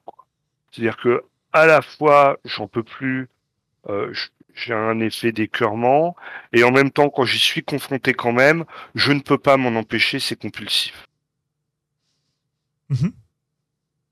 Mhm. De te plonger dans le crunchy. euh, crunchy Ouais, voilà, c'est ça. J'ai- pas envie de lire euh, 200 pages de dons, de sorts, de bidules, etc. Et puis finalement, une fois que je suis dans la campagne, eh ben je le fais. Ouais, c'est marrant parce ouais. que le, justement, avec la, nouveau, la nouvelle édition de Fading Ouais, Sun, ouais. mais il y a- il y a- et c'est exactement ça. Il y a 70 pages de perks. Oh non, je vais pas lire ça. Je- Et je voulais pas, hein, mais dès que je commençais à regarder les persos, puis j'hésitais, il y a plein de persos possibles, plein de machins, plein d'options, plein de carrières, plein de trucs. J'ai tout lu. Parce qu'une fois, à partir du moment où je commence à dire, bah, faut regarder les carrières, chacune des carrières a un nombre de perks, machin et tout. Bah, j'ai tout lu. Et non seulement j'ai tout lu, après j'ai re-relu, parce que je me suis dit, bah attends, il y a peut-être moyen d'optimiser des trucs. Mais en fait, et je pense pas, je, me, je, me, je ne me pense pas comme étant quelqu'un qui optimise. Mais en fait, si. et j'ai re-relu une troisième fois pour. att- Ah, mais attends, mais en fait, j'ai le droit à n'importe quel perk si je fais ça aussi. Et ça, celui-là, il va vachement bien avec mes autres choix. C'est totalement euh, pas logique, mais ça augmente vachement les capacités de mon personnage. Alors, on va faire ça. Et ça, je vais le garder pour plus tard quand j'aurai un avancement avec de l'XP. Bah voilà. Voilà. Et le, bah le oui. PMT, il y a un peu de ça, quoi. C'est-à-dire, tu te dis non, allez, non, on va pas repartir dans un méga donjon, là. C'est bon, quoi.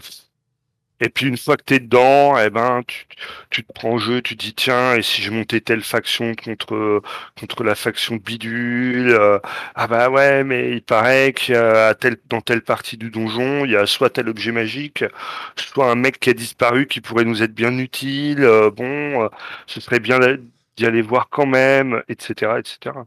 Ouais, mais tu triches là, tu rajoutes de l'histoire. Oui. Tu triches, tu Ouais, rajoutes de bah l'histoire oui. au PMT. Ouais, ouais, moi je fais du, je c'est- fais du bon PMT, moi, monsieur. bah voilà, tiens, Tu- justement. tu- Est-ce que, est que le fluff améliore le PMT C'est ça que tu es en train de dire, Globo? Complètement. Ouais, faut pas s'emballer, quoi. hein. Eh ben écoute, pour, pour, euh, pour terminer cette discussion euh, qui, euh, qui peut s'ouvrir dans plein de directions, mais leur tourne, euh, est-ce que tu as des, des, conseils de bons PMT, euh, les, les- les bons conseils de, de Maître Globo? Son PMT. Eh bien, c'est de ne pas construire linéaire, de construire en étoile. C'est-à-dire que euh, il y a plein d'indices qui vont mener à plein de, de points dans votre aventure. Donc que que l'on pense l'aventure comme un donjon ou que l'on pense l'aventure comme une relation map, euh, c'est-à-dire que chaque relation ou chaque situation va amener potentiellement à plusieurs autres, qu'il n'y ait pas un chemin prédéfini et établi, et que quelque part, du coup, il n'y ait pas spécialement de, po- de point d'arrivée, quoi. Et que, du, et, et que du coup, ça laisse une grande agentivité aux joueurs Mm. dans euh, ce qu'ils décident d'explorer dans ce donjon-là, que ce soit pardon, un donjon euh, matériel souterrain avec des gobelins ou un donjon politique euh, dans une grande cité en, en jouant en, contem- en contemporain. Ça, c'est la, la première chose. Donc, Pas euh, en d'entonnoir ou de voie unique, Voilà. toujours des, des alternatives, quoi. Plusieurs Voilà. alternatives à tout, quoi. Et, et le, le deuxième, euh, le deuxième grand conseil, c'est en fait proposer au sein de ces situations des, des, euh, comment dire, des environnements de jeu variés. C'est-à-dire parfois ça va être du social, parfois ça va être un petit mystère, parfois ça va être une grosse baston, parfois ça va être euh, l'occasion d'un flashback et d'introspection sur le personnage, parfois ça va être un petit dilemme moral. Et, euh, et, je pense que si on construit en état, en, étoile, et que à chaque en, pas en étoile, en, en réseau maillé, en réseau neuronal, et que à chaque point de rencontre des différents faisceaux euh, relationnels, on a potentiellement des situations qui sont variées. Et, et, et, eh bien, on peut garder cette structure de dire, eh ben, pour aller d'un nœud de notre réseau de neurones à l'autre, c'est notre porte, c'est le déplacement. Euh, à, à, à, chaque nœud, il va y avoir une, une, une situation qui sera euh, différente et variée et pas forcément que du combat.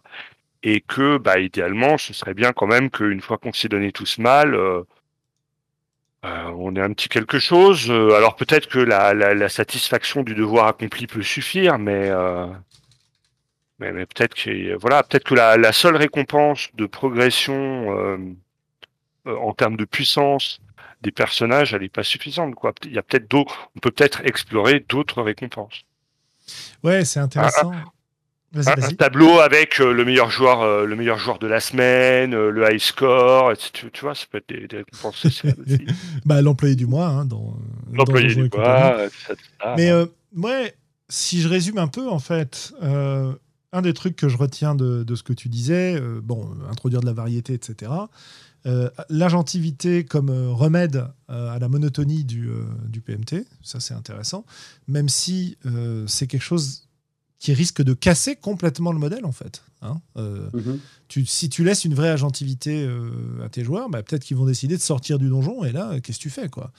Donc, bah, c'est tout l'intérêt du donjon, c'est quand même il y, y, a des murs à droite, des murs à gauche. Hein. C'est-à-dire que oui, t'es libre, mais t'es pas prêt de te barrer non plus. Quoi, hein ça la casse dans la mesure où on a dit quand même que pour avoir un meilleur PMT, il faut plus de préparation. Donc si tu donnes plus d'agentivité, il risque de sortir du cadre de ta préparation. Ouais, ouais, non, mais c'est ça, c'est, c'est, c'est, tu, tu dis ça très bien, Willem, justement, oui, c'est ce que je voulais. Euh, ouais, je, pense, ouais, je sais ce que j'ai compris que tu voulais dire. Enfin, que, que ouais, ouais, dit, ouais, ouais, c'est ça. C'est euh, en fait introduire, c'est, c'est un peu une solution empoisonnée qui, qui va faire évoluer le modèle, en fait. Voilà, c'est ça que je veux dire.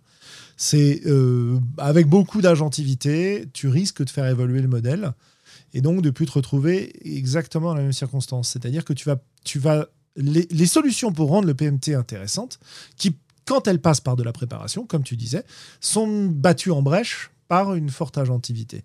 Donc c'est rigolo justement d'essayer de trouver un équilibre. Et euh, Christophe nous dit, il, y a des il y a des donjons qui sont bien faits, où il y a beaucoup d'agentivité, etc. Mais ça, sans aucun doute, absolument. Euh, et l'autre élément qui me fait un peu. Enfin, que je retiens de, de ce que tu disais, c'est finalement, on peut garder cette même structure de base à condition, bon, d'une part, de laisser des choix, vraiment des choix. Voilà, tu choisis quelle porte tu ouvres. Et en, en faisant varier l'habillage, en fait. Euh, parce que à partir du moment où tu fais varier l'habillage, c'est-à-dire en gros le fluff, hein, euh, bah tu vas te retrouver, mais ça va un peu plus loin que le fluff, c'est-à-dire que. Je parle, ouais, ouais, je parle pas. Mais je sais bien, le, le je fluff, sais bien. Mais c'est surtout les, les, les, situations de jeu. Oui. C'est pas juste l'habillage. Mais ça reste la même structure, tu vois. C'est-à-dire que tu vas appliquer ta structure un coup à une négociation euh, entre deux clans, un coup tu vas euh, l'appliquer à effectivement une exploration, un coup tu vas l'appliquer euh, à un combat, machin, etc. Tu vois. Et donc c'est c'est finalement c'est ce qu'on ça vient presque battre en brèche le côté syndrome de la carte postale dont on parlait tout à l'heure, c'est-à-dire que effectivement, on a la même structure et effectivement, du point de vue de la structure, on joue toujours la même chose, mais comme on l'habille différemment, on est dans des postures différentes qui vont générer des scènes et des pensées différentes et des émotions différentes. Et c'est ça qui va nous donner l'impression de jouer des choses variées, quand bien même, encore une fois, on est tout le temps resté la sur la même structure. Voilà.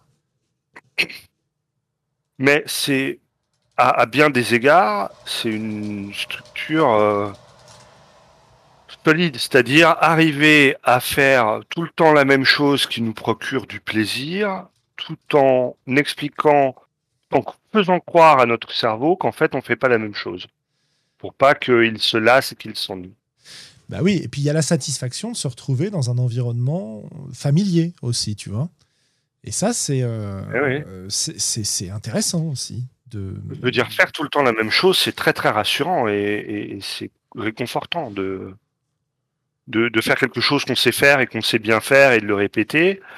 Euh, tu, tu vois, il y a une quand on est, surtout si on est un peu angoissé, je dis putain, qu'est-ce que je fais bien ça? Bah ouais, en même temps, tu fais rien d'autre, mec. ça me rappelle les heures passées à explorer des donjons sur Kingmaker, Pathfinder Kingmaker, dans le mode roguelike. enfin bref. c'est très détendant. Voilà, c'est pas, pas un mal. Hein. Ah non, non, non, ça m'a bien détendu à des moments où j'en avais besoin, là, pendant ces confinements et tout, donc c'était cool. Euh, et toi, Videm, alors, est-ce que tu as des, des, conseils de, de, de PMT, euh, etc. Je sais pas trop. Hein. Euh, bah, je, je veux, bah, moi, je veux dire, rajoute du fluff, en doute. Dans le doute, rajoute un peu de fluff. si ça manque de sel, ça n'aura pas le même goût, en un peu. non, mais tu peux rajouter un peu d'épices, c'est toujours sympathique de raconter un petit peu d'histoire par-dessus, euh, ça inclut les factions. Donc, euh, au pire, au pire, tu te seras fait plaisir dans ta préparation. oui, non mais, non mais tu as raison, ça c'est aussi un, élément euh, qu'on ne redit pas souvent en, bon amateur de, de l'improvisation, du jeu émergent, etc. Euh, on oublie souvent de dire que bah, parfois, euh, même si tu as préparé des heures et que tu t'en sers pas, c'est pas grave parce que tu as déjà pris beaucoup de plaisir à préparer. Quoi. Voilà, et, après, la, capacité d'improvisation, elle vient en pratique, mais elle vient aussi en pratiquer, euh, à pratiquer d'autres trucs, hein, d'avoir écrit, d'avoir lu plein de, plein de jeux. Quoi. Donc, ouais. Quoi d'autre? Non, mais c'est tout. C'est ce qui me vient à l'esprit pour, l'instant, en tout cas. Ok. Et qu'il n'y a pas de mal. Hein. Je pense que c'est vrai qu'on l'a dit au début, c'est souvent utilisé comme un truc un peu euh, péjoratif.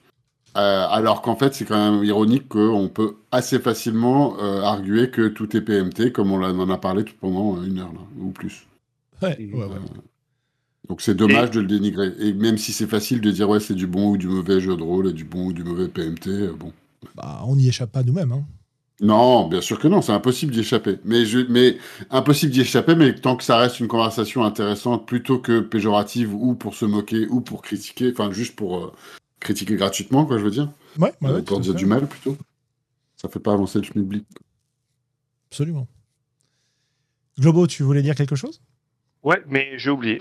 D'accord. bon, bah, je crois qu'on va, on va pouvoir refermer la porte sur cette discussion sur ce que disait euh, Willem, donc il parlait de PMT, ça m'a fait penser à un truc. Euh, non, il parlait de fluff, ça m'a fait penser à un truc et euh, j'ai oublié. Euh, ah bah c'est le fluff. qu'on décrive la porte un peu plus. Ça change tout, hein. C'est du fluff. Hein. Hmm. À droite, vous avez une belle porte en bois ouvragée avec des morceaux de métal. À gauche, et tout en métal, noir, verrouillé, ça suinte. Où allez-vous? Où allez-vous? Et c'est là que tu déclenches, tu fais bugger les joueurs qui vont passer et les joueuses qui vont passer. Et là, tu fais un pas, il y a une trappe, tu tombes. oui, non, c'était par rapport, c'était par rapport à la préparation. Ça y est. Et de dire, euh, en fait, que, que tu prépares tout seul dans ton coin ou que tu joues en émergent, quand tu es meneur de jeu, de toute façon, tu vas tendre des bâtons, tendre des mains, tendre des perches et tes joueurs, ils ne se saisiront pas de tout. L'intérêt quand tu le fais en émergent, c'est que ça t'a pas pris une plombe.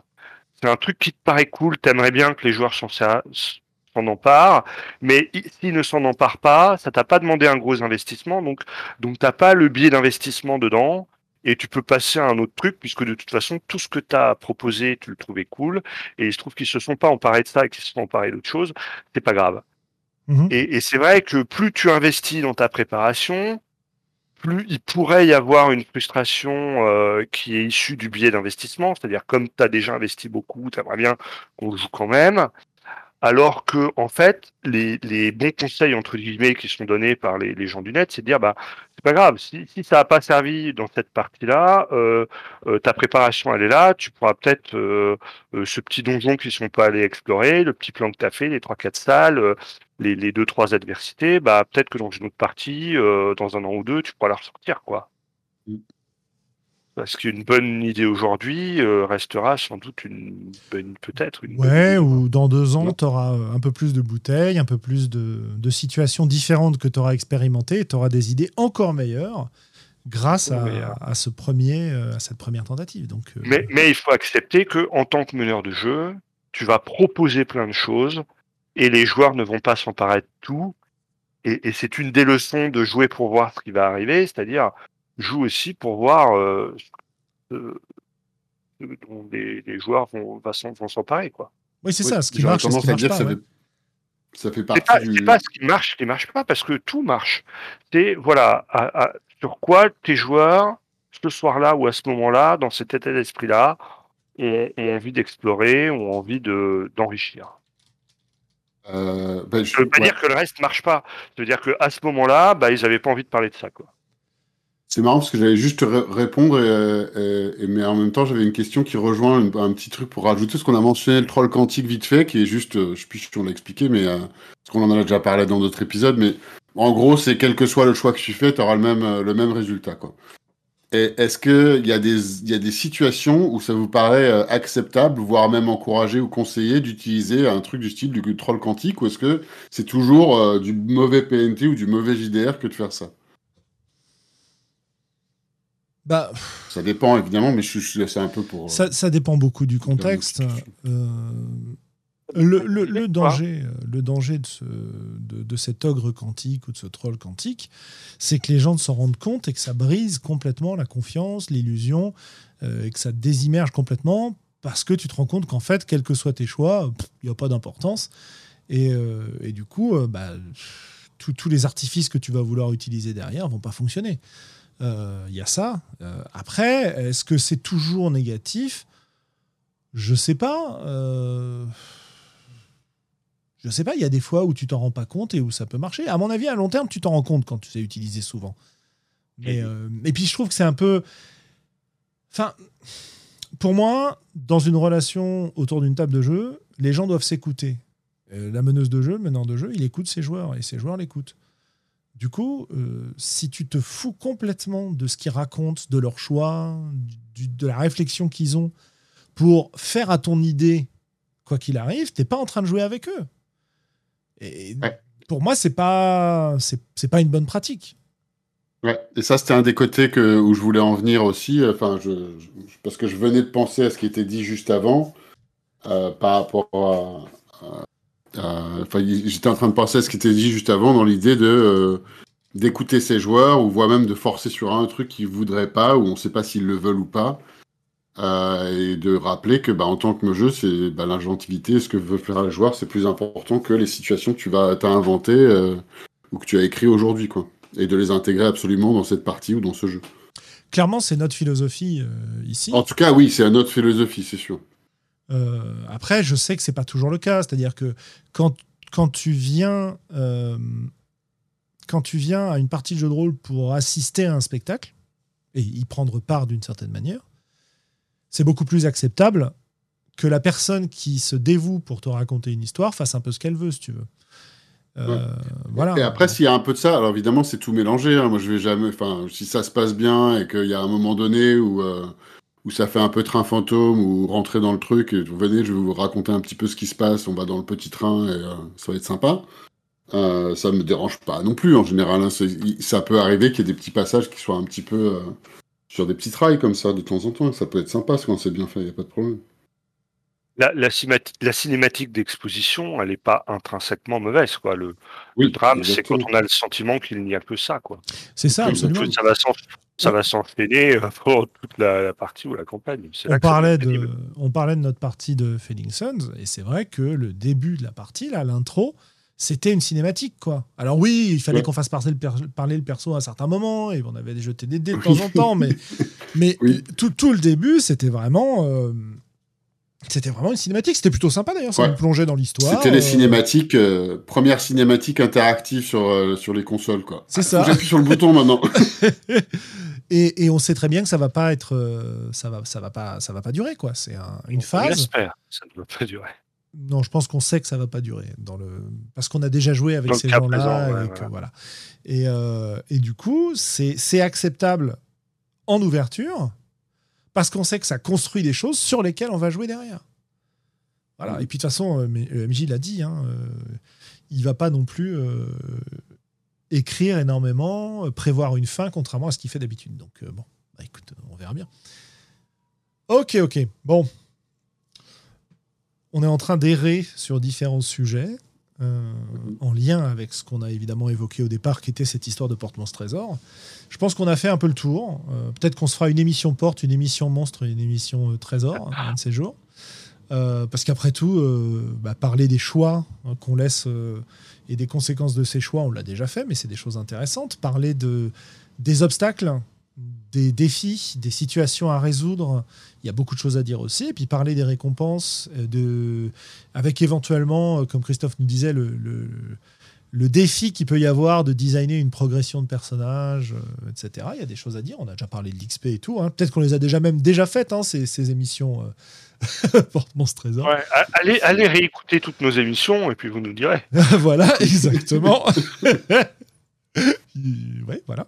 alors, et puis on va aller jusqu'au bout. Hein. N'oubliez pas de mettre des pouces bleus et des commentaires. Euh, ah, mais euh, une fois de temps en temps, c'est sympa ouais, d'avoir des commentaires. Moi, j'aime bien. Toujours euh, sur YouTube, on, a, on a des commentaires régulièrement, quelques habitués qui nous, qui nous disent ce qu'ils pensent des émissions, quand ils sont d'accord, quand ils sont pas d'accord et tout. C'est plutôt sympa. vous pouvez continuer à le faire. En plus, on vous demande pas d'argent, donc c'est bien. Hein, voilà. Si vous voulez en envoyer quand même, bon, on peut s'arranger, mais. Euh, voilà. Ah euh, mais euh, voilà où on en est. Ok, très bien. Bah écoutez, je pense que là, il est 22h30. On va pouvoir, après une heure et demie d'émission, passer à nos coups de cœur, coups de gueule. je ne sais pas si vous avez beaucoup à dire sur le sujet. En tout cas, je vais vous passer la parole. Et on va passer la parole à Willem. Ok. alors, j'en ai plusieurs. Je vais bah, j'ai mentionné juste avant, et vite fait, si je l'ai mentionné tout à l'heure. Euh, je viens de, je reviens, je sors du ciné, j'ai été voir Dune. Alors ça va être mon coup de cœur. Euh, J'allais dire coup de cœur et coup de gueule en même temps. Je pense que je pense un peu plus du coup de cœur et que je digérerai la chose et j'en parlerai plus avant, mais je veux pas faire de spoil pour qui que ce soit, donc je vais pas m'étendre sur le sujet plus. On parlera à un autre moment. Euh, mais, mais et, et, sinon, j'ai re-regardé entièrement, ça c'est coup de cœur, euh, la fin de la, The West Wing, la Maison Blanche, je crois que ça s'appelle en français. Euh, euh, je me suis refait encore les sept saisons, je crois que c'est la quatrième fois. mais, mais j'ai fini de les regarder ce week-end et j'adore cette série, quoi. C'est un truc de fou. J'adore, j'adore, j'adore cette série. Elle, elle, fonctionne encore alors que ça, ça, ça date un peu maintenant. et léger petit coup de gueule. Là, je suis très content d'avoir des parties qui redémarrent et c'était très sympa de jouer en personne hier. J'aimerais bien avoir une campagne en personne. Donc, euh, a priori, ça risque d'être avec vous, on va voir. Euh, mais ce serait cool de jouer un petit peu plus, en, de préparer une campagne en présentiel. Ce, serait, ce serait sympathique. Voilà. Ça roule. Globo?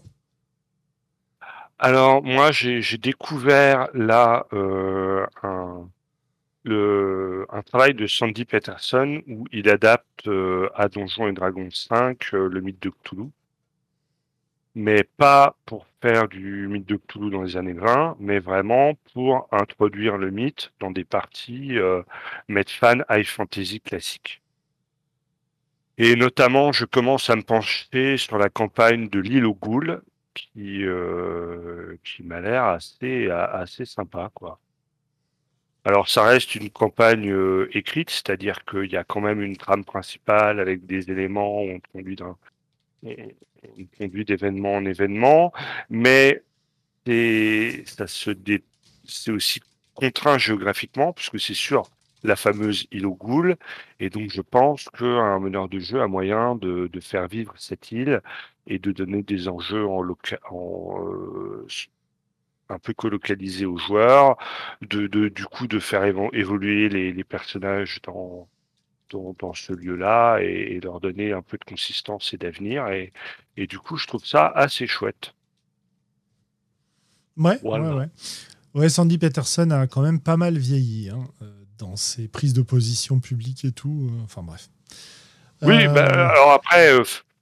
j'ai jamais trop lu ce qu'il a fait, je connais pas très bien. Enfin, je, je, connais de noms, hein, mais j'ai pas. Non, mais tout le monde a le droit de devenir un vieux con. Hein, oui, voilà, oui, absolument. non, non, mais très bien. Voilà, c'est juste, ça, ça m'y faisait penser, donc euh, voilà, je, absolument, absolument. Euh, très bien, super. Eh bien, écoutez, euh, moi j'ai deux. Ah je vais aller vous faire deux coups de cœur. Premier coup de cœur musical, parce que voilà, j'avais envie. Il y a, je crois qu'il est sorti hier ou avant-hier, un nouvel album de Mono.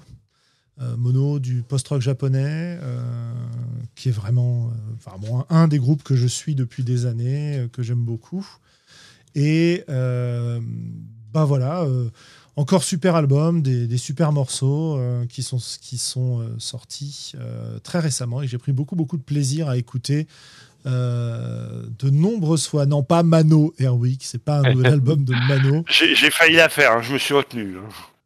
Bref, euh, voilà, je crois que ça s'appelle Pilgrimage of the Sound ou un truc comme ça, ce nouvel album. Pas de paroles, euh, que de la musique. Et donc, un grand plaisir à écouter ça. Voilà. deuxième coup de cœur, bah voilà, on parlait de jeu. Il y a un jeu que j'ai commencé à lire que j'ai très envie de, de faire jouer qui s'appelle Hearts of Wooling, qui est donc un jeu pour jouer les dramas fantastiques euh, chinois, euh, coréens, etc. Et qui est un truc qui me, qui me botte pas mal parce qu'il il propose l'option de jouer dans un mode euh, peu fantastique, façon, façon wuxia, façon film de sabre chinois de Hong Kong, etc avec des prouesses, mais, mais pas de surnaturel à proprement parler. Et il propose aussi des, des petites versions alternatives de ces règles pour jouer soit euh, euh, les drames de cours euh, dont on parlait tout à l'heure brièvement, soit carrément de partir dans le côté mythologique, fantastique. et voilà, c'est des univers qui me, qui me plaisent et qui me fascinent depuis un moment. Euh, et là, j'ai l'impression d'avoir trouvé. Alors, c'est un PBTA. Hein, et, j'ai l'impression d'avoir trouvé euh, un jeu qui peut vraiment bien marcher pour ça. Je, j'en ai euh, parcouru plusieurs ces derniers temps. Et, et celui-là, pour l'instant, c'est celui que j'ai le plus envie de tester. Il y en a un autre qui avait l'air sympa, qui s'appelle. Alors, j'ai oublié le nom. Bref, je retrouverai le nom. Euh, il y a Ruthless Blades dedans, qui, mais qui a un système un peu, un peu classique euh, que j'ai trouvé un petit peu décevant. Donc je suis pas sûr qu'il me permette autant de, autant de choses que Hearts of Wooling. Voilà. Donc en tout cas, euh, voilà, c'est un jeu que j'ai bien envie de, de, tester bientôt. Donc voilà pour cet épisode 122, PMT, plus coup de cœur, coup de gueule, classique.